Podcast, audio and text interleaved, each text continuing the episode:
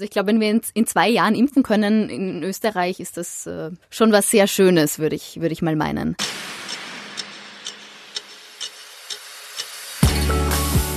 Die ganze Welt wartet auf einen Impfstoff gegen Corona. Weil erst wenn es eine Impfung gibt, können wir wieder wirklich zurück zur Normalität, so wie wir sie kennen. Und damit ganz herzlich willkommen zur ersten Folge vom Puls 24 Highlight, der Redaktionstalk mit mir, Jakob Glanzner, in dem es jetzt jede Woche um ein Highlight aus dem Puls 24 Programm gehen wird. Immer auch gemeinsam mit jemandem aus der Redaktion, der uns da Einblicke gibt, wie das Ganze entstanden ist. Das kann mal eine Dokumentation sein oder vielleicht ein ganz interessanter, spannender Talk, der diese Woche auf Puls 24 stattfindet mal etwas mehr politisches, manchmal mehr unterhaltsam. Und diese Woche geht es eben um den Wettlauf um den Impfstoff. Weil jetzt gerade, während ihr diesen Podcast hört, wird an mehr als 100 Projekten gearbeitet. Wirkstoffe werden getestet, teilweise schon an Menschen. Wann und ob einer davon noch heuer auf den Markt kommt, da scheiden sich die Geister. Forscher in den USA, in Großbritannien und teilweise auch in der Schweiz sagen, ja, wenn die Tests weiterhin so gut laufen, dann könnte es schon dieses Jahr im Herbst eine Impfung geben. Die meisten Länder in der EU sagen, hm, Corona-Impfung frühestens im Jahr 2021. So oder so, wer wird diesen Wettlauf um den Impfstoff gewinnen? Genau darum geht's in einer neuen exklusiven Doku, die am Sonntag auf Puls24 läuft. Meine Kollegin, Puls24-Moderatorin Alina Marzi, gestaltet und präsentiert diese Doku. Und obwohl sie gerade im Mega-Finalisierungsstress ist, nimmt sie sich heute kurz Zeit und kann uns schon vorab die wichtigsten Infos sagen und sich ein bisschen in die Karten schauen lassen, wie so eine Doku entsteht. Hallo Alina. Hallo Jakob. Hallo. Am Sonntag läuft diese Doku auf Puls 24. Du hast in den letzten Tagen und Wochen quasi Tag und Nacht durchrecherchiert, Interviews geführt und so weiter. Heute, wir nehmen das am Mittwoch auf, das heißt, du hast noch gute drei Tage Zeit bis zur Ausstrahlung. Woran arbeitest du gerade? Wie weit ist die Doku schon? Naja, wir sind äh, kurz vor der Ziellinie, du hast das schon angesprochen. Also die Interviews sind alle abgedreht, es ist alles äh, gesichtet, transkribiert, das Konzept äh, steht und wir befinden uns jetzt gerade im Schnitt und sind auf den finalen Schritten. Okay, dann vielleicht gleich mal die wichtigste Frage vorweg. Wann kann man sich in Österreich mit aller Wahrscheinlichkeit gegen Corona impfen lassen? Also ich sage jetzt mal 18 Monate. Ich bin jetzt nicht der Experte dafür, aber was mir natürlich aufgefallen ist, auch die Experten haben komplett unterschiedliche Meinungen. Da gibt es äh, sehr viele Frühstarter, wie zum Beispiel den Schweizer, den Martin Bachmann, der will schon im Herbst eine fertige Impfung haben. Immer wieder zeigen diverse Virologen mit sowas auf. Aber dann gibt es auch ganz viele Experten, die sagen, man muss die Kirche wirklich im Dorf lassen. So schnell geht's einfach nicht. Normalerweise dauert die Herstellung von so einem Impfstoff fünf bis zehn Jahre. Und natürlich in solchen Ausnahmesituationen, da können Prozesse beschleunigt werden. Da kann man vielleicht ein Auge zudrücken. Manchmal sagen einige, aber so schnell geht's einfach nicht.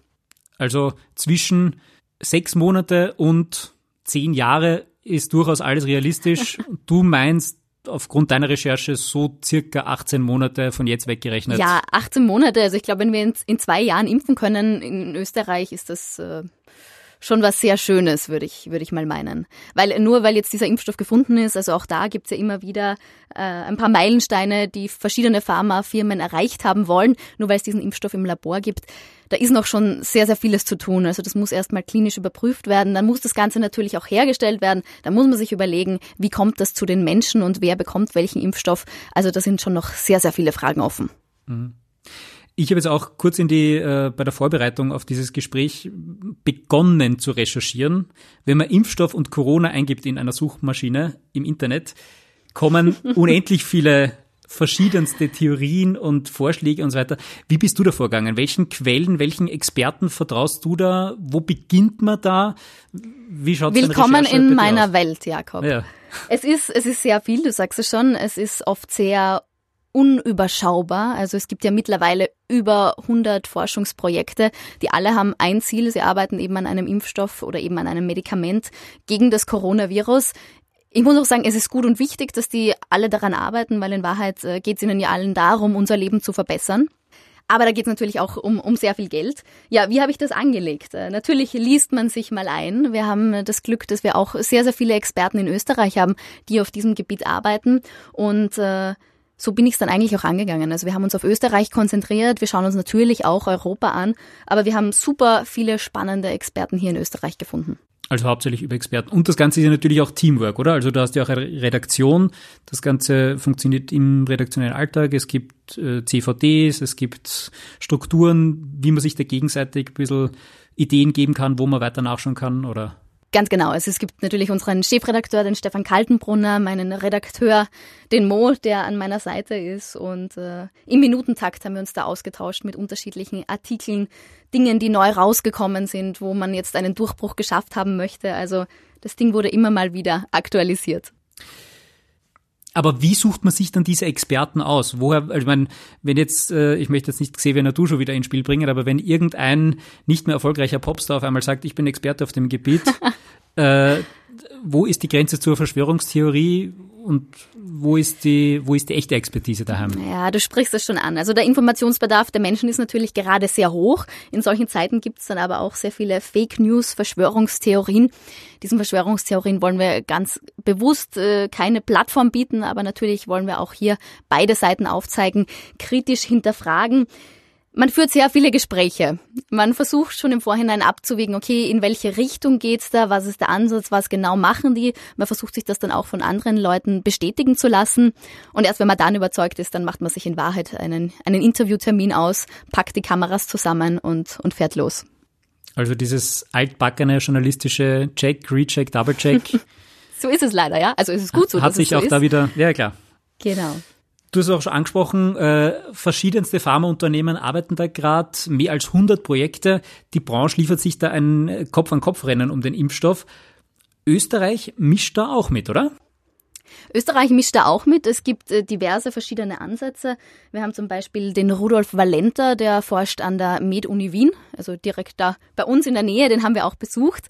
Was sehr schade war, ähm, wir sind natürlich noch in Corona-Zeiten, das darf man nicht vergessen. Und eigentlich hat es geheißen, wir dürfen ins Labor. Er zeigt uns da wirklich, was man macht. Das ist natürlich bei so einem komplexen Thema natürlich was Tolles und vor allem wir machen Fernsehen. Ja, also die Leute wollen natürlich auch sehen, was dort passiert. Ging dann aber kurz vor unserem Drehtermin doch nicht, weil im AKH natürlich noch immer ein Besucherverbot gilt und das heißt natürlich auch, dass die Kameras draußen bleiben müssen. Jetzt ist es dann beim, beim Interview geblieben, aber das soll das Ganze natürlich äh, nicht schmälern. Wir haben äh, super tolle Einblicke bekommen. Wir waren dann zum Beispiel auch bei Takeda, das ist äh, auch ein Unternehmen mit Sitz in Wien. Mhm. Und die arbeiten zum Beispiel an einem passiven Impfstoff. Also man konnte ja schon einige Patienten in Österreich mit den Antikörpern von genesenen Personen heilen. Das wurde in Graz zum Beispiel äh, relativ erfolgreich umgesetzt. Und Takeda macht jetzt eigentlich äh, so etwas ähnliches. Man nimmt diese Antikörper von Genesenen und die verarbeiten das zu einem passiven Impfstoff. Also die konzentrieren diese Antikörper, machen das länger haltbar und so, dass man das auch ähm, für mehr Leute natürlich produzieren kann. Der Vorteil von so einem Antikörper, also von so einem passiven Impfstoff ist natürlich der, dass es was Natürliches ist. Das heißt, er hat jetzt nicht so diese Sicherheitsauflagen. Das Prüfverfahren geht da schneller, weil es ja etwas Natürliches ist, was der Körper kennt. Ähm, das heißt, man muss nur feststellen, ob das Ding auch wirkt. Das heißt, ob es sicher ist, äh, das ist klar, ob es wirkt, das muss man jetzt eben prüfen. Aber prinzipiell ist das zum Beispiel ein, ein toller Ansatz.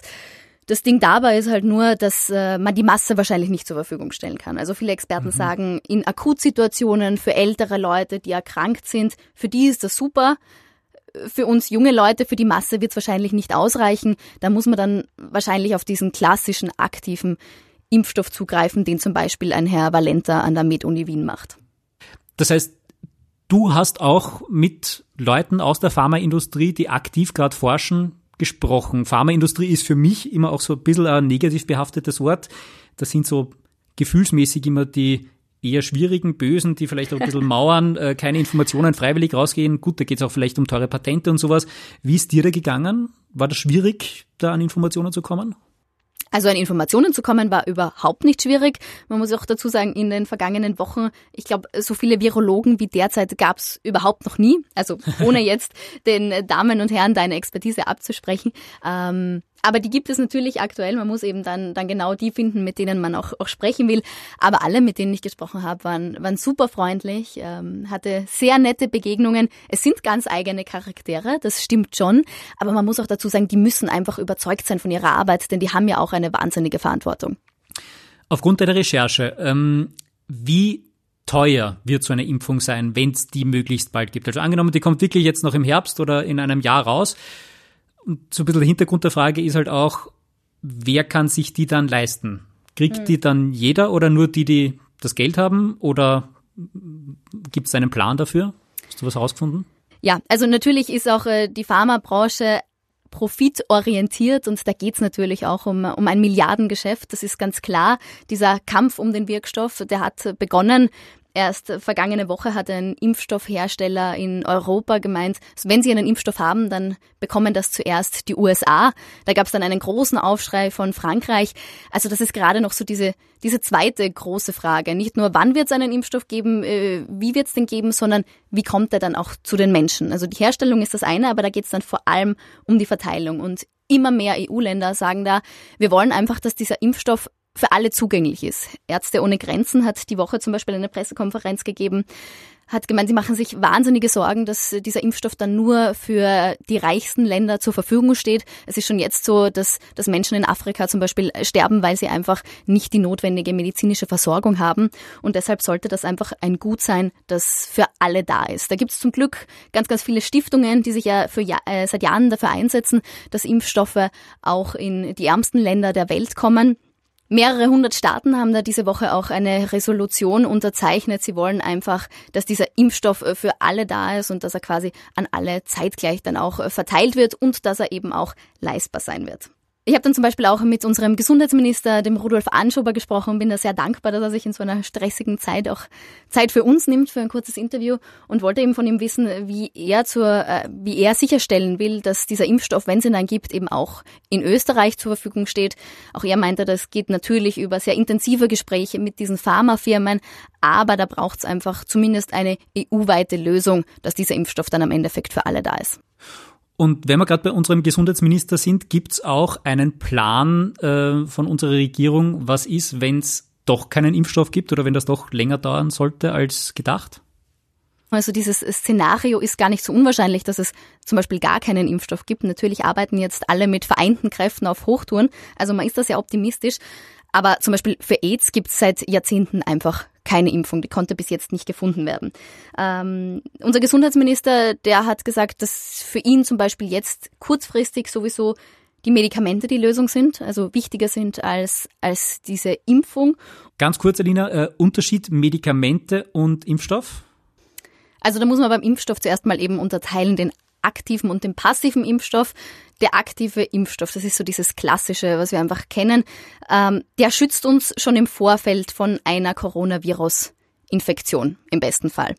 Ein passiver das heißt, Impfstoff. Das nehme ich, wenn ich nicht krank bin, präventiv, genau. dass ich nicht krank werde. Das gibt man einfach den gesunden Menschen. Das Medikament, das kann uns dabei helfen, wenn der Verlauf einer Krankheit zum Beispiel äh, relativ schwer ist, dann kann man die Behandlung einfach mit einer Behandlung durch Medikamente diesen Verlauf zum Beispiel erleichtern. Und unserem Gesundheitsminister sind die Medikamente wichtiger, die Entwicklung der Medikamente gegen Corona? Naja, die, die könnte es natürlich schneller geben. In Wahrheit muss man auch dazu sagen, also ich habe mit einem Experten gesprochen, dem Alexander von Gabin, der ist Mikrobiologe, hat einen Impfstoff für die japanische Enzephalitis auf den Markt gebracht, sitzt jetzt in diversen Gremien, die Impfstoffe und Medikamente freigeben. Und man kann sich das ja nicht so vorstellen, dass dieser Impfstoff da ist und die ganze Weltbevölkerung bekommt den sofort. Es wird ja vermutlich auch unterschiedliche Impfstoffe geben. Das heißt, man muss schauen, wer bekommt welchen Impfstoff. Und dann wird man sich mal darum kümmern, dass die Risikogruppen, also äh, zum Beispiel ältere Leute, zuerst diesen Impfstoff bekommen. Weil wenn junge, gesunde Leute das bekommen, es ja nicht so wild ist. Und äh, genau das ist wahrscheinlich auch der Ansatz von unserem Gesundheitsminister. Medikamente können uns einfach schnell Abhilfe verschaffen bei schweren Verläufen, bei Risikopatienten, die dies wirklich brauchen. Und weil das eben äh, schneller gehen kann, ist das doch auch ein Szenario, das uns helfen kann. Und da gibt's eben diese zwei vielversprechenden Projekte. Das eine ist Remdesivir. Norbert Bischofberger ist da mit dabei, das ist ein Österreicher.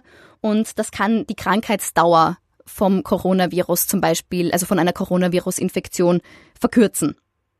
Mhm. Und, Und das dann wird schon zugelassen demnächst, oder? Das steht äh, kurz vor der Zulassung.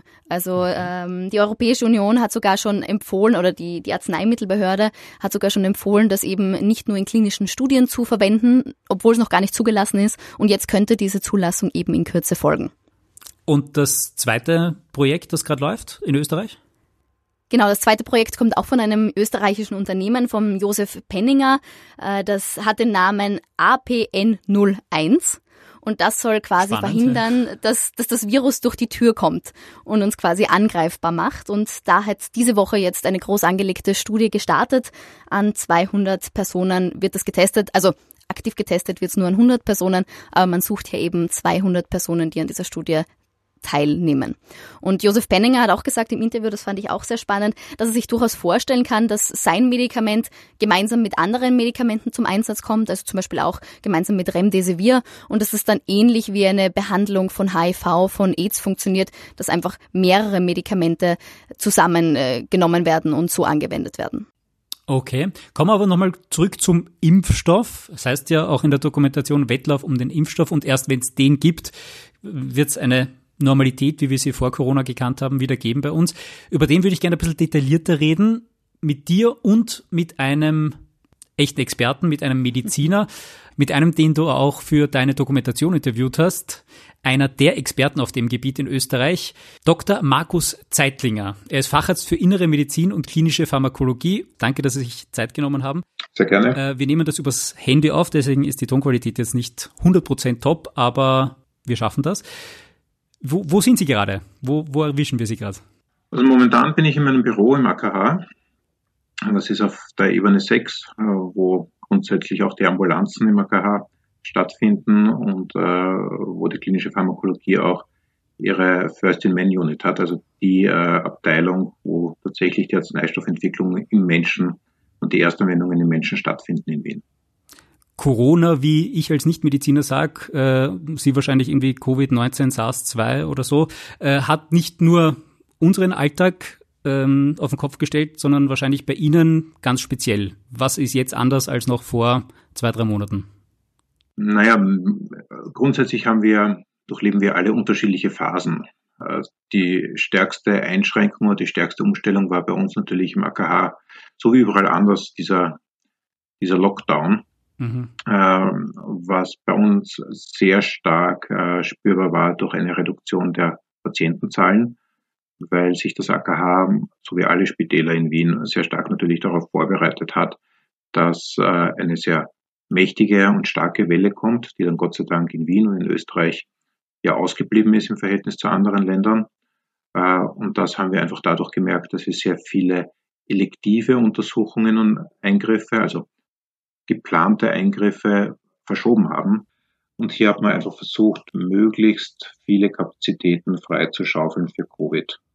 Das gleiche hat man im ambulanten Bereich gemacht, wo man gesagt hat, man möchte hier einfach möglichst wenige Cluster, Menschencluster haben, äh, um nicht zusätzlich im AKH, wo es natürlich ganz besonders gefährlich wäre, wenn man hier einen Cluster hätte, wo plötzlich 100 Ärzte angesteckt sind, 100 äh, Krankenschwestern angesteckt sind und vielleicht viele Patienten die ja schon Vorerkrankungen haben, äh, vielleicht gesund reinkommen, sich hier in der Wartezone anstecken und dann krank nach Hause gehen. Und das wollten wir natürlich unter allen Umständen vermeiden.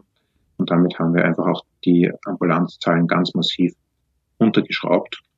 Und was, und heißt, das, für, was heißt das für Ihren Job dann ganz konkret? Also was, was hat sich da jetzt verändert bei ja, Ihnen im Alltag?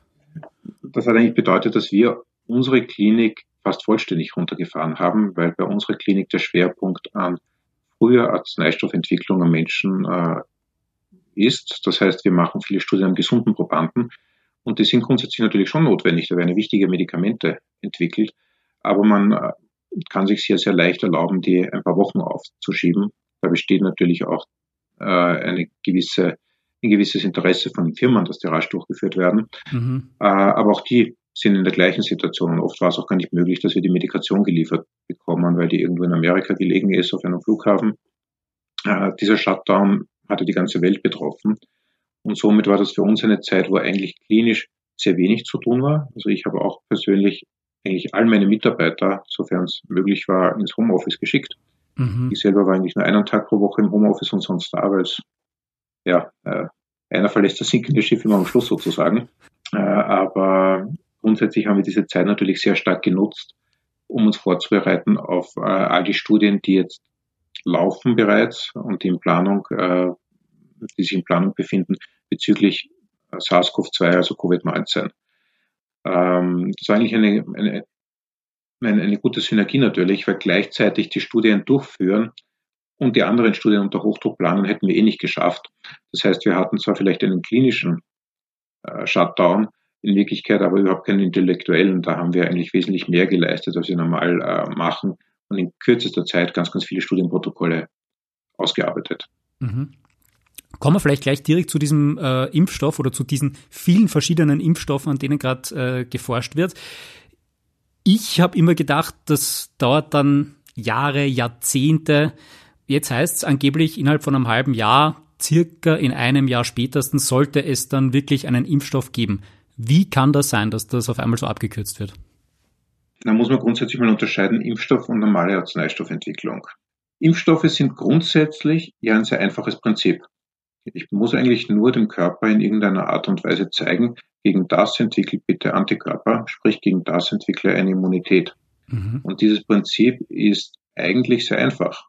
Das einfachste wäre, ich töte einfach den Virus ab, ich koche ihn, ich inaktiviere ihn mit Alkohol, mit Formalin, was auch immer, und spritze den abgetöteten Virus dem menschlichen Körper. Das würde eine gewisse Immunreaktion auch auslösen, aber das würde nicht ausreichen, um eine Immunogenität im Sinne eines, eines Impfschutzes sozusagen zu generieren. Aber das ist immer das Prinzip. Das heißt eigentlich ein sehr einfaches Prinzip und dadurch geht es verhältnismäßig schnell. Was man hier noch dazu als Vorteil hat, man kann auf gewisse Plattformen zurückgreifen und da geht es einfach um die Herstellungsplattformen, die grundsätzlich sehr ähnlich für andere Impfstoffe sein können. Und wir verändern hier eigentlich nur einen kleinen Teilaspekt. Das heißt, eigentlich ist es nur zum Teil ein neues Produkt. Äh, das Produkt ist schon neu, aber das Konzept ist altbekannt. Und hier kann man natürlich einiges an Zeit sparen. Das heißt, wenn jetzt manche sagen, es wird noch in diesem Jahr eine erste wirksame Impfung geben gegen äh, Corona, dann sagen auch Sie als Experte, das ist durchaus realistisch. Grundsätzlich ja. Man muss sich aber auch da noch einmal äh, ein bisschen vor Augen führen, was heißt geben. Für mich bedeutet geben, es gibt den Impfstoff in einer Qualität, dass er zugelassen werden kann von den Arzneistoffbehörden und dass er in einer ausreichenden Menge verfügbar ist, um äh, eine relevante Anzahl an Patienten, Probanden, Menschen zu impfen. Relevant in dem Sinn nicht nur diejenigen, die in der klinischen Studie sind, sondern Tausende, Hunderttausende, Millionen von Menschen, die tatsächlich dann eine prophylaktische Wirkung, also einen Schutz davon haben sollen. Ich halte auch das grundsätzlich mit Ende des Jahres für realistisch. Sicher ist es allerdings nicht. Das, was mich positiv oder optimistisch stimmt, ist, wie gesagt, es gibt sehr, sehr viele Firmen, die daran arbeiten. Und wir haben sehr viele Pfeile im Köcher, nämlich nicht nur diese verschiedenen Firmen, sondern auch sehr unterschiedliche Entwicklungswege. Und auf die kann ich gerne dann noch kurz zu sprechen kommen. Und zusätzlich haben Man muss wir da vielleicht dazu sagen, dass der Herr Zeitlinger wirklich ein Experte ist, wenn er sagt, das ist eigentlich etwas recht Einfaches. Es gibt nämlich ganz, ganz viele unterschiedliche Arten von Impfstoffen und eben ganz viele unterschiedliche Projekte, an denen da gerade gearbeitet wird. Und da muss man erst einmal den Überblick finden. Ja, ich denke mal, bei 100 verschiedenen Projekten, die werden sich ja auch untereinander vernetzen und nicht, dass jeder das Gleiche machen wie der andere. Das heißt, es gibt über 100 unterschiedliche Wege, wie man einen Impfstoff entwickelt, das ist mir ja sowieso äh, steierhaft, wie das gehen soll. Ähm, und vor allem auch, wie man dann nachher, auch wenn nur die Hälfte davon was wird oder nur ein Viertel davon was wird, wo weiß ich dann aus 25 verschiedenen Impfstoffen, welcher dann wirklich der gescheiterste, der beste ist, der günstigste und der wirksamste? Ja, ganz viele Wege gibt es vielleicht nicht. Da muss man zwei Sachen unterscheiden. Es gibt unterschiedliche Ziele und es gibt unterschiedliche Arten von Pfeilen, die man abschießen kann, wenn man es jetzt mhm. äh, quasi umlegen möchte. Das Ziel bedeutet, gegen welchen Teil des Virus möchte ich eigentlich den Antikörper entwickeln. Die meisten Firmen gehen hier auf einen sehr ähnlichen, äh, auf ein sehr ähnliches Ziel los, nämlich auf ein bestimmtes Spike-Protein, das normalerweise dem Virus ermöglicht, eine Körperzelle zu befallen, anzudocken und zu befallen. Nicht alle, aber die meisten gehen auf dieses Ziel sozusagen los. Die unterschiedlichen Pfeile, die ich abschießen kann auf das Ziel, bedeuten, wie stelle ich diesen Impfstoff her. Und äh, die drei großen Möglichkeiten, die ich da habe, wäre der erste eben sehr nah an dem dran, was ich ursprünglich gesagt habe. Man tötet das Virus ab, verwendet Virusbestandteile vom ursprünglichen Virus, die dann nicht mehr gefährlich sind. Ähm, es ist trotzdem nicht so einfach wie einfach nur abtöten und abkochen und dann verimpfen.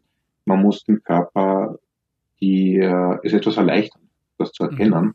Weil natürlich gebe ich nicht so viele Viren, wie ich normalerweise bei einer Infektion durchmachen würde. Und dieses Erleichtern funktioniert äh, dadurch, dass ich Adjuvantien dazu gebe. Das heißt Hilfsstoffe. Das kennen wir alle. Wenn wir eine Impfung haben, dann ist das häufig der Tippel, den wir da äh, entwickeln nach ein paar Tagen. Es ist meistens gar nicht so sehr die Reaktion auf äh, den abgetöteten Virus, manchmal auch, aber zu einem guten Teil ist das die Reaktion auf dieses Adjuvant, das da hineingespritzt wird. Das heißt, ich mache da eigentlich lokal eine Entzündungsreaktion, um ganz besonders viele Immunzellen dort zu haben, damit der Körper das auch ganz sicher nicht übersieht und eine starke Reaktion macht. Ich möchte nicht unterbrechen, aber erinnert Sie mich, dass ich Sie nachher noch einmal kurz anspreche auf die Adjuvantien, wenn ich das jetzt richtig ausgesprochen habe. Da hat es ja. kurz geklingelt bei mir. Ja? Die zweite Möglichkeit ist, ähm, ich möchte nicht den Virus einfach nur abtöten, sondern ich mache etwas, was ein bisschen cleverer ist, was deutlich cleverer ist.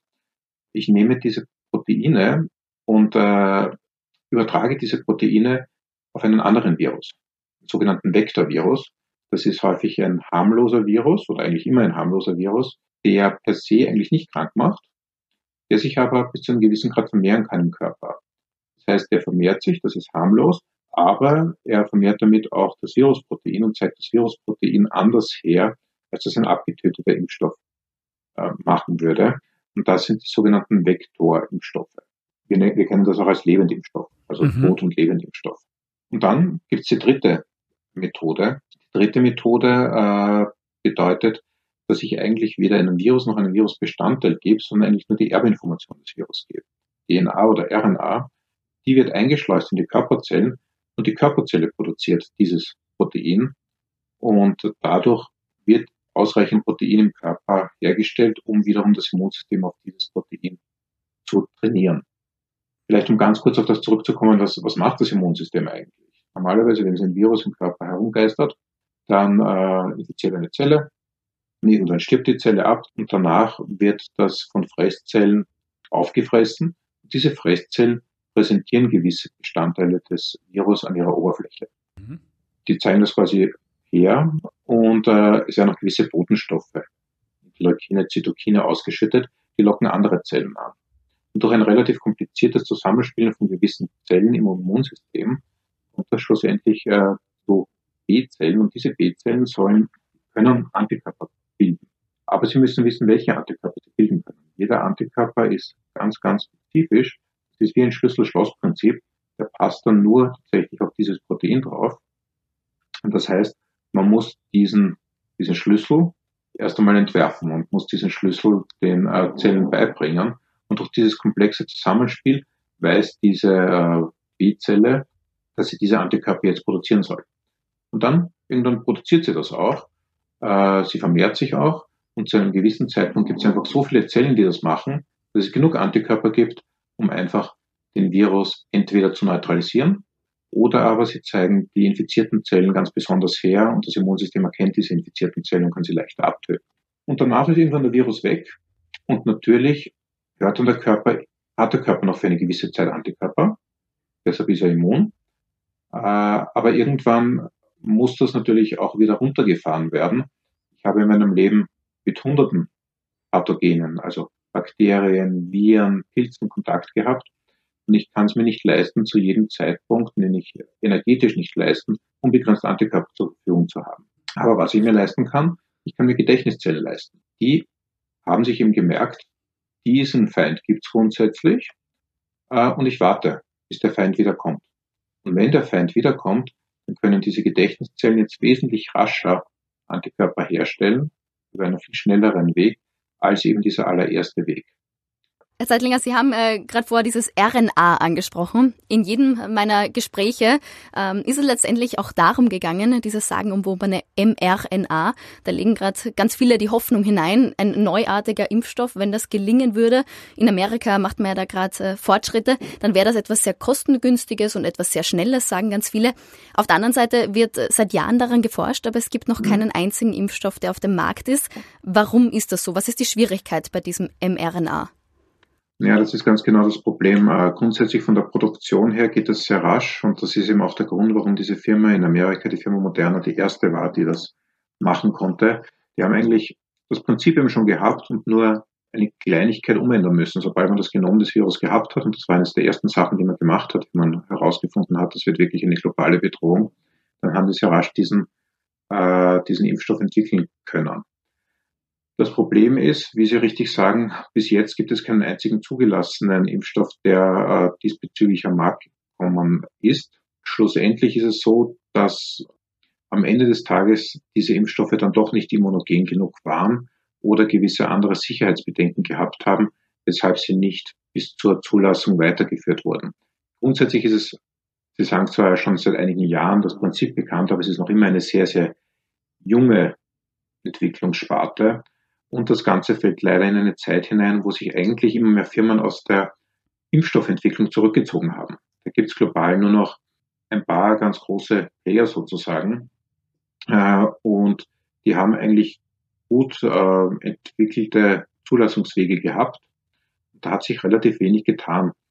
Wir haben jetzt, glaube ich, einen leider sehr teuer erkauften, aber, aber sehr heilsamen äh, Schock natürlich erlebt. Und das wird man jetzt sicherlich dann auch anders sehen in den nächsten Jahren. Aber das war jetzt nicht gerade das Geschäft, in dem extrem viel geforscht wurde. Impfstoffentwicklung grundsätzlich schon, aber eher nicht gegen äh, Infektionserkrankungen. Da geht es eher um Impfstoffentwicklung gegen andere äh, Erkrankungen, chronische Erkrankungen, die der Mensch hat. Man kann auch Vakzine entwickeln, grundsätzlich gegen hohe Blutfette. Und da wurde grundsätzlich schon sehr viel Entwicklungsarbeit hineingesteckt. Mhm. Viele fragen sich, wenn es eine Impfung gibt gegen Corona, wie sicher ist die dann? Was sagt ihr? Würdet ihr euch sofort impfen lassen, sobald es die gibt? Die Puls 24 Redaktion hat die Österreicherinnen und Österreicher auf der Straße genau das gefragt. Nein, weil ich glaube, da muss man ganz genau diesen Stamm erwischen, damit es einen Sinn hat. Und das, glaube ich, dauert dann doch länger, dass man das äh, in Erfahrung bringt, was wirklich wirkt. Wenn er zugelassen ist, dann sind ja alle Voraussetzungen geprüft und dann würde ich mich impfen lassen und auch meine Kinder. Nein, ich persönlich nicht, aus dem Grund, dass ich ähm, zuerst schauen würde, wie die Krankheit auf den Impfstoff reagiert, schauen würde, was passiert und dann würde ich mich impfen lassen. Herr Dr. Zeitlinger, was ist da dran? Stimmt das wirklich alles? Stichwort auch äh, Adjuvantien, was Sie vorher gesagt haben. Ist da was dran? Ist das gefährlich, sich impfen zu lassen oder sind das alles Verschwörungstheorien? Für mich ist das alles Verschwörungstheorie. Es okay. gibt äh, in der Geschichte der Menschheit, äh, in der Geschichte der Medizin, lassen Sie mich so ausdrücken, glaube ich, sehr wenige Interventionen, die besser gewirkt haben und die größeres Heil für die Menschheit gebracht haben als die Impfstoffe. Da gibt es viele Berechnungen, äh, dass die Effektivität von Impfstoffen ist ungefähr so, als würde ich im Straßenverkehr das Tempo auf der Autobahn auf 20 oder so reduzieren, um die, um die Todesfälle im Straßenverkehr zu reduzieren.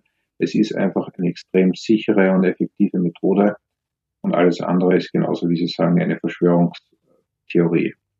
Es gibt sicherlich den einen oder anderen äh, Zwischenfall auch bei Impfungen, weil jede Medikation, ja jedes, jedes Lebensmittel kann allergische Reaktionen hervorrufen, wenn ich, wenn ich äh, das einnehme.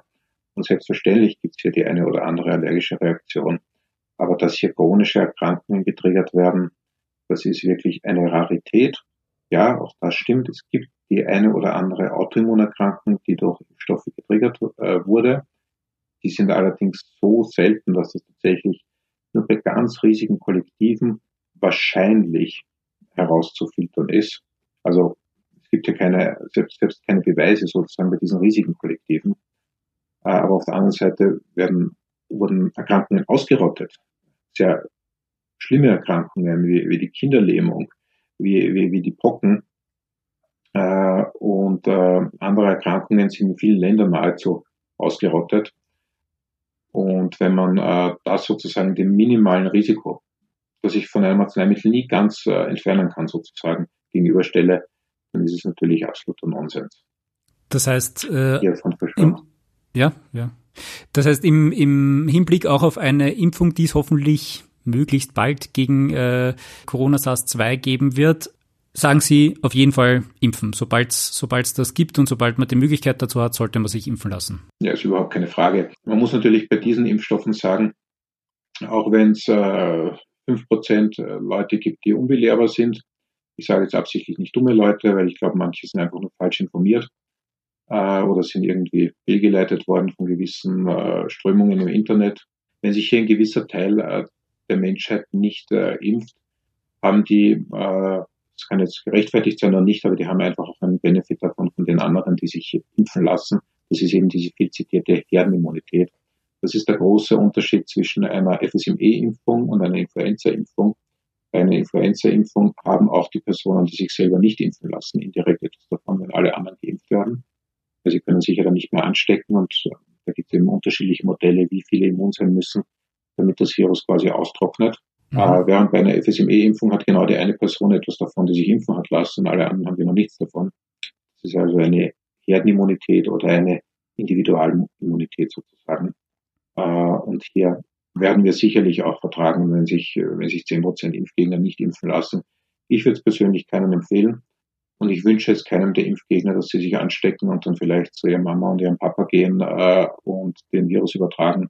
Ich glaube, da werden äh, bittere Tränen vergossen werden, wenn man dann seine, seine Liebsten ansteckt damit und man das verhindern hätte können. Herr Zeitlinger, vielen Dank. Sie haben gesagt, Sie haben nur begrenzt Zeit. Sie müssen wieder äh, zurück äh, auch gedanklich in Ihre Klinik. Äh, vielleicht nur eine letzte Einschätzung. Sie als Mediziner, äh, was uns alle im, im Alltag momentan noch am meisten beschäftigt, ist dieser Mindestabstand und natürlich die Masken, die man überall sieht, wenn man rausgeht. Wie lang werden die uns noch begleiten? Wirklich so lange, bis es eine Impfung gibt? Ich bin kein Epidemiologe, also ich kann Ihnen wenig sagen über die Sinnhaftigkeit des Abstands und äh, der Masken. Da gibt es andere Experten, die sich da viel besser damit auseinandergesetzt haben. Offenbar bringt beides etwas. Äh, und aus meiner Sicht, bis es einen Impfstoff gibt, werden wir keine Durchseuchung haben, die ansonsten das Virus austrocknet. Das heißt, ja, alle Maßnahmen, die sinnvoll sind, das ist im Abstand, das sind Masken, das ist Händewaschen, die werden uns alle begleiten, äh, bis es einen Impfstoff gibt. Eine andere Option sehe ich nicht, denn alle Medikamente, die parallel entwickelt werden, die werden zum Teil schon eine Wirkung haben, aber keines dieser Medikamente wird ein Allheilmittel sein äh, oder wird auch nur annähernd effektiv sein, wie es ein Antibiotikum ist. Also hier den eindeutigen Unterschied zwischen Leben und Tod ausmachen.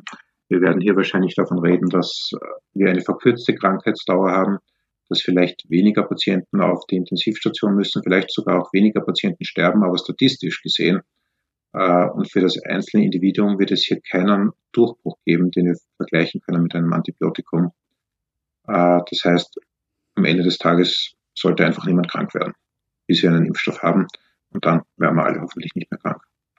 Das heißt, der Wettlauf um den Impfstoff geht weiter und wir alle hoffen, egal wer diesen Wettlauf gewinnt, dass das möglichst bald sein wird. Danke, Herr Zeitlinger, für das Gespräch. Sehr gerne. Alles Liebe. Auf Wiederhören. Danke. Ja, uh, auch bei dir, Alina, vielen Dank, dass du dir Zeit genommen hast. Ja, sehr du gerne. Du bist jetzt Jakob. wieder zurück zurück ins, ins Edit und ähm, machst deine Doku fertig. Die läuft am Sonntag auf Puls 24. Wann genau? Ganz genau, am Sonntag um 20 Uhr der Wettlauf um den Impfstoff. Wenn es fertig wird, hoffentlich. Ja, da, da machen wir keine Sorgen bei dir. Und kann man natürlich auch auf Puls24.at und so weiter nachschauen. Genau, auf unserer Website, ähm, auf der, in der Puls24-App und natürlich auch auf Seppen. Super. Dann wünsche ich dir jetzt noch eine, äh, viel Energie und ein gutes, wie sagt man, gutes Schaffen, gutes Werken. Ja, danke schön. Und dann eine schöne Ausstrahlung. Vielen Dank.